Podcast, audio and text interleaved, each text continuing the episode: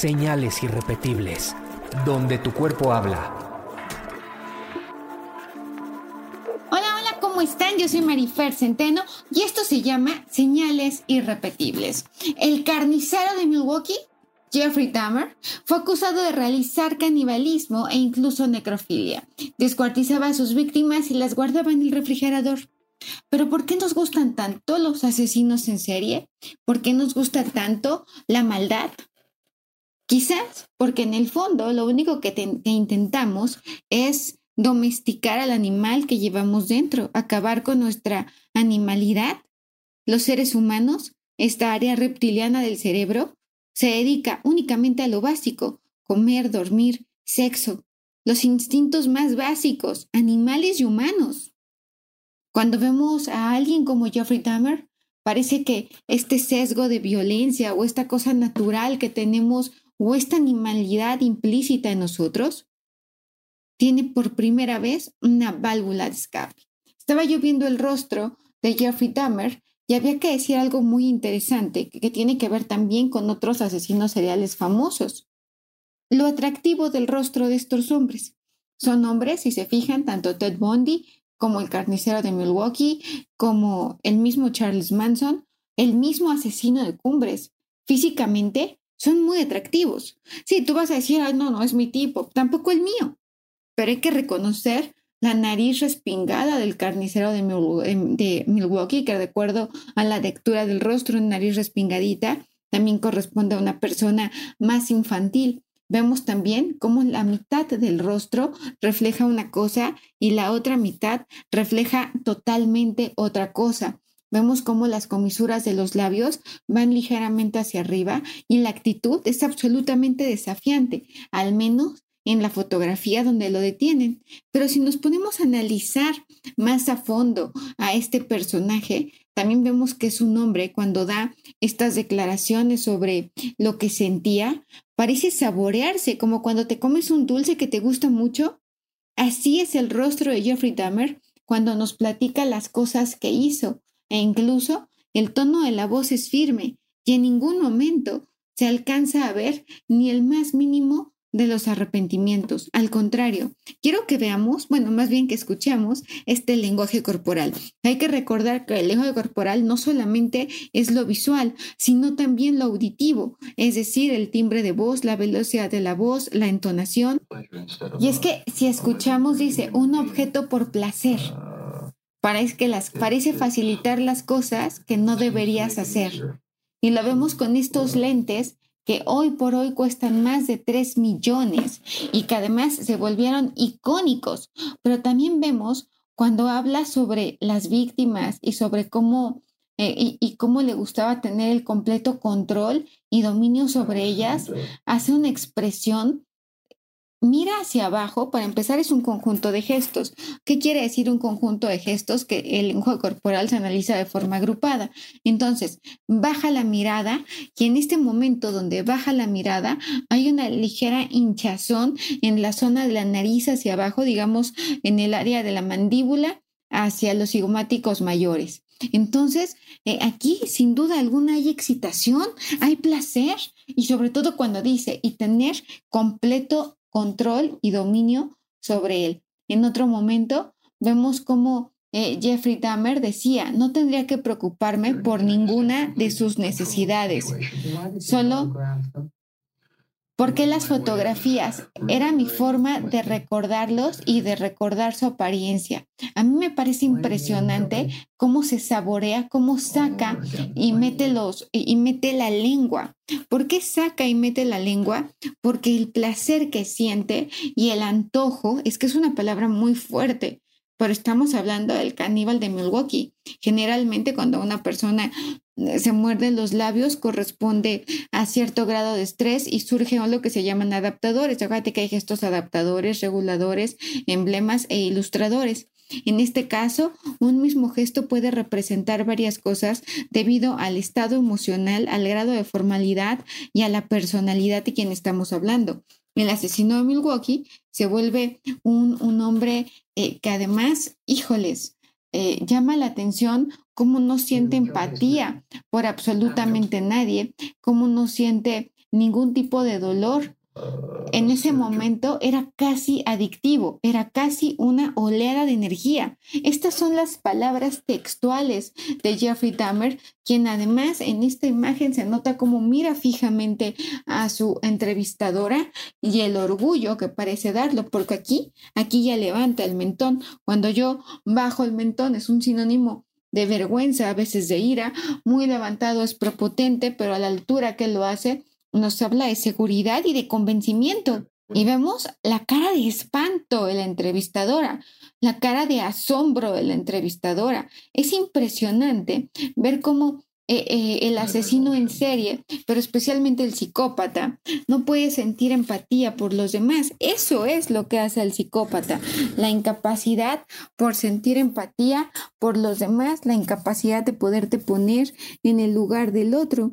En cambio, una persona empática lo primero que haría es sentir dolor por el dolor ajeno, es sentir placer por el placer ajeno. Entonces, cuando el cerebro psicópata, que además se asocia a una menor cantidad de materia gris en el cerebro, también una amígdala más pequeña, y por supuesto, la característica esencial es que no pueden sentir empatía por los otros, como tú sientes dolor de ver a un animal herido o a una persona lastimada. En el caso de, este hombre, es impresionante ver cómo no siente la más mínima de las penas ni el menor de los dolores por los acontecimientos y por los hechos que hizo. Es que no deja de ser impresionante. E incluso en el minuto 4.45 de la entrevista a Jeffrey Dahmer por Nancy Glass hay una expresión de asco por parte de ella porque Evidentemente, estamos frente a algo que difícilmente se ve. Ahora, también es cierto que muchas veces el psicópata eh, parece tener, y es que vamos a llegar a esto más adelante cuando veamos la escritura de Jeffrey Dahmer, pero cuando ves el lenguaje corporal y lo ves contando las cosas con tanto orgullo y con tanto detalle, es porque parece que muere, muere por exteriorizar lo que hizo a sangre fría, a sangre fría y además como, como, como si esta sangre que fue derramada por él y metidos en ácido, porque además sus métodos, sus métodos eran terribles. Y es que Jeffrey Dahmer que su nombre completo es Jeffrey Leonel Dahmer, nació en Milwaukee, Wisconsin, el 21 de mayo de 1960 y es considerado uno de los asesinos seriales más prolíficos, con un total de 17 casos comprobados entre los años de 1987 y 1991. En su primer asesinato lo, lo cometió en 1978. Ahora, él era homosexual y la primera pareja que tuvo, eh, muy joven, con él nunca tuvo relaciones íntimas. Ahora, Jeffrey no solamente se caracterizó, ay Jeffrey como si fuera mi amigo, ay no, este, eso sí se los juro que no. No solamente se caracterizó por asesinar a sus víctimas, sino también por descuartizar, cometer necrofilia, canibalismo y por último llegó a usar un enorme contenedor de ácido para disolver los cuerpos mismos que tenía en su habitación al lado de la cama. Obviamente la vecina, ahora que vimos la serie todos y que hemos estado investigando del tema, sabemos que, que, la, que el departamento donde vivía desprendía un olor espantoso y cómo no, eran cuerpos en estado de descomposición, pero él decía que era carne que se le estaba echando a perder. Obviamente, eh, una vez más, regresamos al tema donde claramente algo no estaba bien en este cerebro incapaz de sentir dolor por otros, empatía por otros. Y ahora se cuenta también que tiene una infancia complicada, pero muchas personas hemos tenido o han tenido, yo en especial, ¿no? La verdad. Al contrario, tuve una infancia especialmente bonita, pero eso no importa. El punto, de ahora yo presumo de mi bonita infancia. No, pero si lo ve mi mamá, va a decir, oye, Marifer, ¿cómo andas diciendo que tú tuviste una infancia complicada cuando yo traté de darte todo lo mejor que pude y pues va a sentir yo muy mal? Por eso prefiero aclarar que, bueno, lo que es que todos hemos tenido problemas y no todo mundo desarrolla esto. Por eso es que la neurociencia está tan interesada en los psicópatas, porque además, siendo las condiciones del mundo tan violentas actualmente, es muy probable que nuestra sociedad sea caldo de cultivo para psicópatas y para sociópatas. Por otro lado, también creo que es importante mencionar que, híjoles, que, este hombre eh, era considerado raro e introvertido. Pero cuando le, le preguntan eso en, en, alguna entrevista, él reacciona muy agresivo. No le gusta que le digan que es raro ni que es introvertido. Estamos hablando también de este tipo de narcisismo donde sienten que la vida no les ha hecho la justicia que ellos, creían, que, que ellos creían que, que se merecían. Ahora, él, sus papás se divorcian cuando él tiene 18 años y entonces abandona la Universidad Estatal de Ohio por problemas de alcoholismo. Además, ahí ya fue denunciado por un niño, bueno, por un jovencito de 13 años a quien pagó por tomarle una, unas fotografías, pero al tratar de acariciarlo, este joven de 13 años se asusta y huye y permaneció en la cárcel 10 meses. Es decir, no estábamos hablando de un primo delincuente. Cuando vemos las imágenes del juicio, lo vemos retador, vemos una postura retadora e incluso el abogado parece mirarlo con miedo, el abogado parece mirarlo con incredulidad, como si al abogado le sorprendiera eh, eh, ver a, este hombre. Y es que en, 1987 y con 27 años ya frecuentaba bares, sitios donde, eh, donde, donde podía ir a una habitación de hotel. Era un hombre muy guapo, les repito, es un hombre alto, es un hombre carismático y que además parece que le interesaban personas con un bajo perfil. Él comenta además de la cantidad de latinos, de personas de color que asesinó, eh, viola y desmembra cuerpos, eh, incluso parece que le gustaba conservar las cabezas. Lo interesante también es como sociedad, el tema de los cultos, cómo hemos hecho una apología, pero también cómo las masas seguimos a los personajes que son tan complejos y a veces eh, totalmente el antihéroe. Una vez más, nos vemos como una sociedad hipócrita y como personas hipócritas porque hay un doble discurso dentro de nosotros. Decimos una cosa, pero hacemos otras, ¿no? Decimos que queremos ver contenido prácticamente de bienestar, pero lo que más nos gustan son los asesinos, lo que más vista tiene son los violentos. Entonces, es muy importante. Ahora, el terror tuvo un fin. En el mes de julio de 1991, las protestas en Milwaukee por la desaparición de tantos hombres y jóvenes de raza negra e hispana eran cada vez más grandes. Alegaban que al tratarse de este tipo de personas, las autoridades no estaban haciendo su trabajo como deberían, no estaban haciendo lo suficiente. Detienen a Jeffrey Dahmer y lo que hace es una sonrisa torcida. Ahora, quiero que nos vayamos a la escritura de Jeffrey Dahmer porque se vuelve un retrato impresionante de él. Hay una teoría que habla sobre esta psicopatía también como un problema de trastornos de personalidad múltiple. ¿Por qué lo voy a decir? Mira, todos tenemos diferentes tipos de letra. No existe una sola persona que escribe igual siempre. Y es que la escritura es un espejo de cómo eres y de cómo te sientes. Obviamente, todos tenemos diferentes tipos de letra, como todos podemos hacer expresiones faciales. Lo interesante es que en el caso de Jeffrey Dahmer y de otros asesinos seriales, cambian en algunos, por ejemplo, vemos a Jeffrey Dahmer, a Jeff Dahmer cuando, cuando firma esta carta que es para el jurado, que es una escritura que es absolutamente infantil, es una escritura que va hacia abajo, es una escritura aplastada con un yo disminuido y que pone I enter it, por lo tanto, eh, es la palabra más grande, por lo tanto, está muy consciente Jeff Dahmer de lo que sucedió, pero Jeff Dahmer escribe como niño.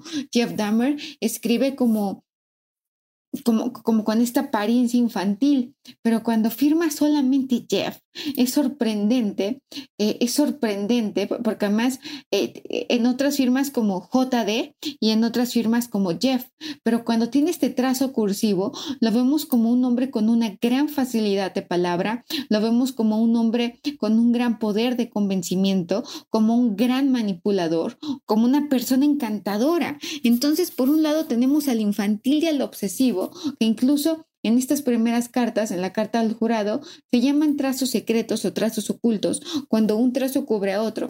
Cuando le manda cartas al papá, la letra eh, que, se ven los sellos postales desde la prisión, eh, es una escritura, sí, eh, están las partes bajas muy grandes, lo cual nos habla de, de lo instintivo que es cuando es infantil, la letra que sube y que baja, la, la, la falta de conciencia de los demás, eso, eso también queda muy marcado, pero cuando escribe en letra cursiva, es una escritura que sigue, sigue teniendo rasgos infantiles, hay que decirlos, y la busca la aprobación por parte de los demás. Parece ser que Jeffrey Dahmer también es un caso de una aparente personalidad múltiple. Se vuelve un caso mucho más interesante porque eh, creo que todo el mundo lo ha visto desde el punto. Y es que sí, es cierto, todo el mundo hace diferentes tipos de letra. Eso es totalmente cierto. Partamos de esa realidad. Pero aquí parecen dos personas. E incluso hay otra de Jeffrey Dahmer donde está totalmente, hay hasta temblores. ¿Cuántos Jeffrey Dahmer podrá haber habido dentro de Jeff Dahmer? Cuántas personalidades había dentro de este hombre. Se vuelve un tema mucho más complicado, pero que además no nos deja de fascinar y de encantar a las masas y que la relevancia actual y que la relevancia actual es cada vez más fuerte. Yo soy Marifer Centeno y es que además el delito y el castigo es una forma de control social. Es una forma de, a través de estímulos, respuestas, a través del miedo. Tal vez no delinquimos porque seamos muy buenos, sino porque le tenemos miedo al castigo. ¿Tú qué opinas? Yo soy Marifer Centeno, pero estoy convencida que este hombre, por supuesto, por supuesto, que era un peligro para la sociedad. Yo sé que tú también lo sabes, pero el caníbal de Milwaukee no debería ser admirado por absolutamente nadie, pero sí analizado desde el punto de vista de la salud mental. Esto fue Señales Irrepetibles. Yo soy Marifer Centeno y nada me hace más feliz que estar cerca de ti.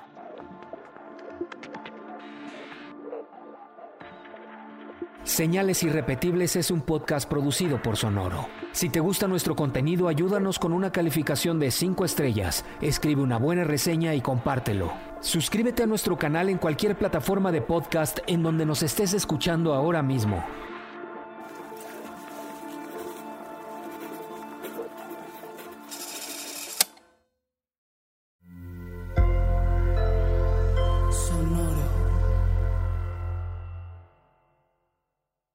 ¿Estás listo para convertir tus mejores ideas en un negocio en línea exitoso? Te presentamos Shopify. Tal vez no lo sabías, pero nuestro podcast More Than Mamis es un negocio y lo empezamos por supuesto para desahogarnos y hablar sobre la maternidad, no para convertirnos en expertas de ventas y del e-commerce. Así que sí, necesitábamos ayuda para vender nuestro merch y poner en marcha nuestra tienda. ¿Y cómo suena con Shopify? Llegó otra venta. Shopify es la plataforma de comercio que está revolucionando millones de negocios en todo el mundo. Ya seas un emprendedor desde tu casa o desde donde sea, Shopify es la única herramienta que necesitas para iniciar, administrar y hacer crecer tu negocio sin dificultades. Con Shopify puedo gestionar pedidos, envíos y pagos desde cualquier lugar, brindándote toda la información y estadísticas de tus ventas al detalle. Regístrate para un periodo de prueba con tan solo un dólar al mes en shopify.com barra sonoro, todo en Ve a shopify.com barra sonoro para llevar tu negocio al siguiente nivel. Shopify.com barra sonoro.